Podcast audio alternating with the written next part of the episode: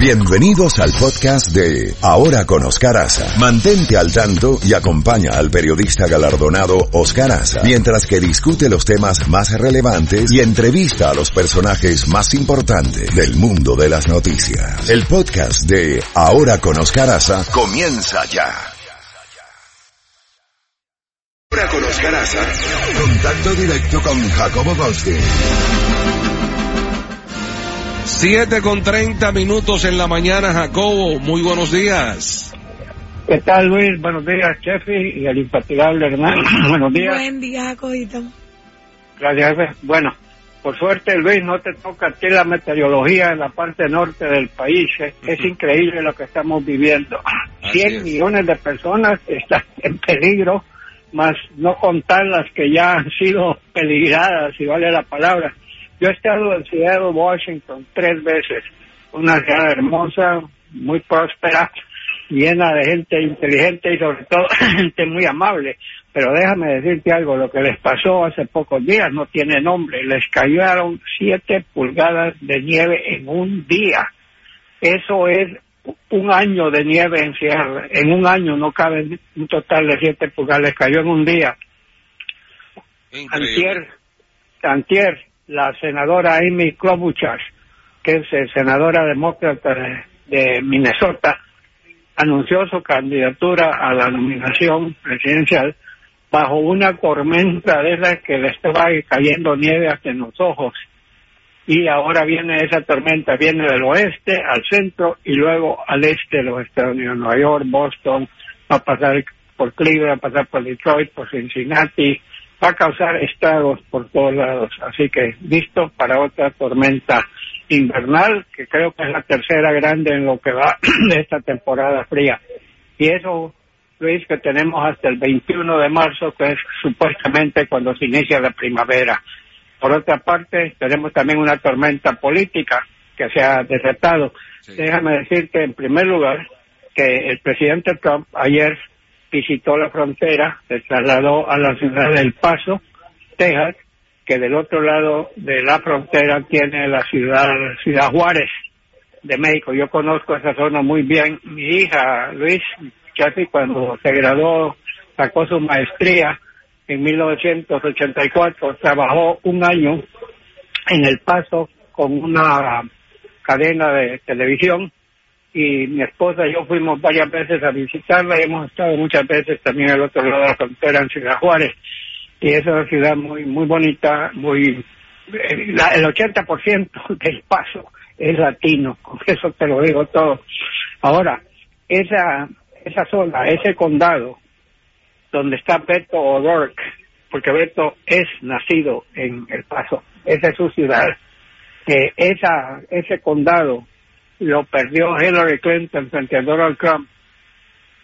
Eh, perdón, perdón, al revés. Trump sacó 26%, Hillary sacó cerca de 68%. O sea, fue una comarca en la que en Texas es rara, porque en Texas el presidente Trump barrió en la gran parte de Texas, pero no en esa zona. Entonces, ayer en el Coliseo del Paso, el presidente se echó uno de sus fogosos discursos, donde la gente que lo victoriaba empezó a gritar USA, USA, USA, y luego mencionó el muro, build the wall, build the wall, build the wall. O sea, eh, eh, si- algo tiene que hay que admirar en esa campaña de Donald Trump es como su gente se enardece, solo tiene que pegar un botón y ellos saltan y gritan, pero pasó un incidente que lo vimos de- desgraciadamente con demasiada frecuencia en la campaña del 2016. a un periodista de la BBC que estaba cubriendo el evento de noche, se le acercó un seguidor de Donald Trump, le dio un empujón de espalda, o sea, él, él- no lo vio venir el periodista, le dio un empujón tremendo. Y después se disculpó el equipo de Trump diciendo que el tipo estaba borracho, pero no cabe duda, eso lo vimos con demasiada frecuencia en el año 2016 en esa campaña. Y te acuerdas, Luis y Chefi, aquella famosa escena cuando sacaron a, a Jorge Ramos de una conferencia de prensa, Claro que sí. porque, digo, o sea, y en la intervención del presidente ayer atacó nuevamente a la prensa atacó a los candidatos demócratas que ya se han anunciado, se burló de Beto O'Rourke, se burló de Elizabeth Warren, que es la candidata por el, senadora por el estado de Massachusetts, y eh, dijo la importancia que era para el país y para la defensa del país el muro. Y bueno, él tenía un montón de gente, pero cosa curiosa, a unas dos cuadras de distancia donde estaba el presidente estaba Beto O'Rourke, que según la policía del Paso fueron unas siete mil personas que fueron a gastar con él. Cuando él también pronunció el discurso criticando la política del presidente Trump, tanto la nacional como la internacional, hablando de que el muro, que con el muro existente y corrigiendo y agregando unas cositas más, no necesitaba un muro de punta a punta. En fin, Beto O'Rourke no ha anunciado oficialmente su candidatura, pero haber escogido el paso, el presidente Trump le puso en bandeja a Beto una oportunidad, porque ayer los programas de televisión se pasaban, antes del discurso, se pasaban hablando de Trump, mostrando fotos de fotos de, del Coliseo, de la gente y mostrando a, a, Beto O'Rourke marchando con un montón de gente que lo estaba siguiendo por las casas, calles de del Paso hasta llegar a eh, jugaron en un, ahí se reunieron en un campo de fútbol bueno, sea como sea, pareció, este fue, el, se podía llamar el primer debate presidencial, aunque no se vieron cara a cara, estaban sumamente cerca y los dos estaban tocando los mismos temas. Trump a favor de los suyos, Beto en contra de lo que decía Trump y presentando su propio eh, programa. Muy interesante estuvo eso, Luis. Jacobo, y republicanos y demócratas alcanzan un acuerdo para evitar un nuevo cierre aquí en los Estados Unidos. Bueno, digamos, para tratar de evitar un nuevo cierre, porque todavía tienen que terminar de los, los ayudantes. Mira, 17 senadores y congresistas perteneciendo a las dos cámaras. O sea, 17 en total. Eso significa que llegaron a un acuerdo entre ellos. Pero aquí está la sorpresa de todo. El presidente Trump ha estado pidiendo 5.7 mil millones de dólares este convenio es de 1.375, o sea, la cuarta parte de lo que está pidiendo el presidente. Eh, no sé cómo él va a terminar reaccionando con esto. Eh, hay toda una serie de medidas también.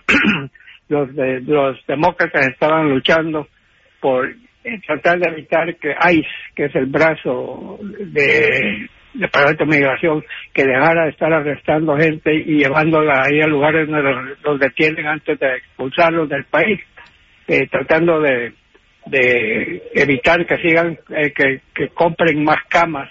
En estos momentos creo que la, llegaron un acuerdo de 40 mil camas de las cuales creo que ya las tienen compradas. Pero muchas cosas están en el aire. Una vez que los dos eh, que las dos cámaras voten y tienen que votar por exactamente lo mismo, Luis. no, que una parte aquí y que no la Cámara Representante, ah, yo quiero agregar esto y que el Senado dicen, pues yo quiero agregar esto también. No, señores, tienen que ser idénticas cuando lo aprueben. Entonces, cada quien lo aprueba, entonces las dos cámaras se lo envían ya al presidente autorizado para que él determine si lo firma o no lo firma. Si no lo firma, preparémonos para otro cierre interino o parcial del gobierno federal.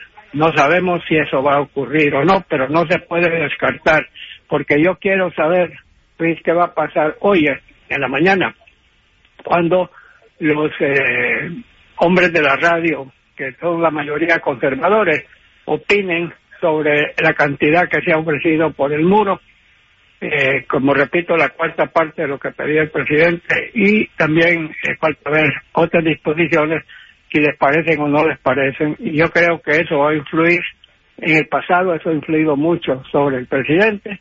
Veremos que cómo termina eso, pero mientras tanto no se puede cantar gloria antes de la victoria, así que tenemos un convenio temporal dentro del Congreso que falta ver si le pone la firma el presidente o no. Ahí está. Bueno, Jacobo, también por otro lado tenemos que el jefe del Pentágono viajó a Bagdad para tranquilizar a autoridades iraquíes. Bueno, es que el presidente ya, creo que en dos meses empieza a retirar todas las tropas de Siria.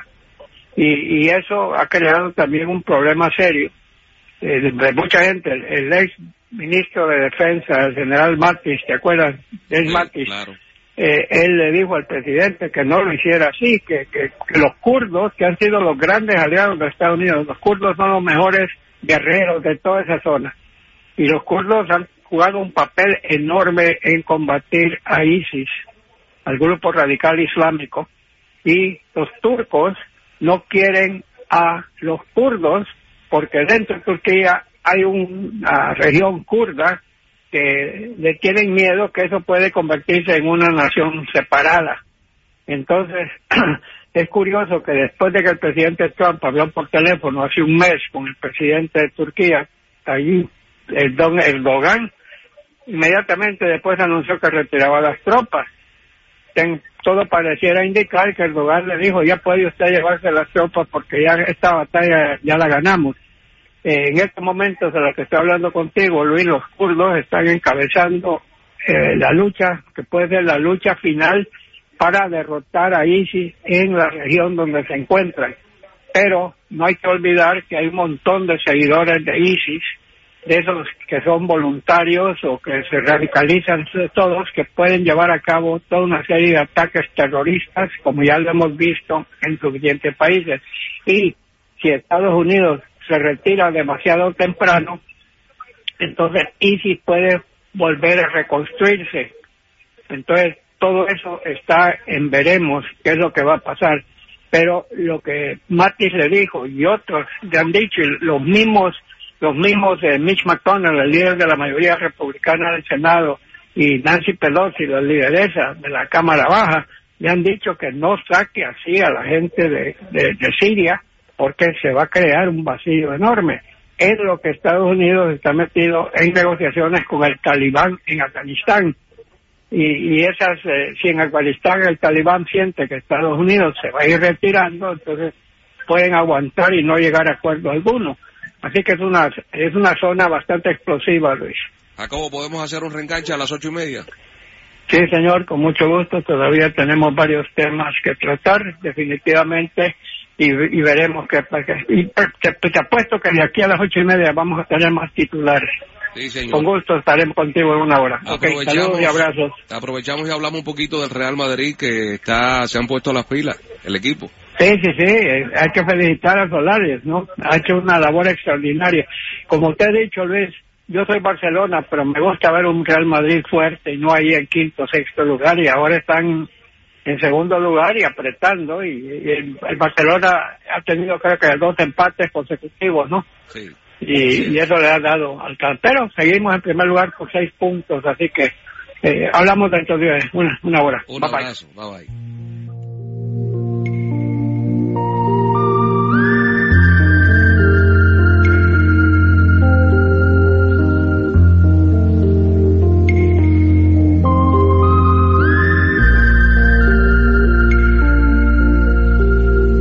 Niña de largos silencios y ya me querías bien. Tu mirada buscaba la mía, jugabas a ser mujer. Pocos años ganados al tiempo, vestido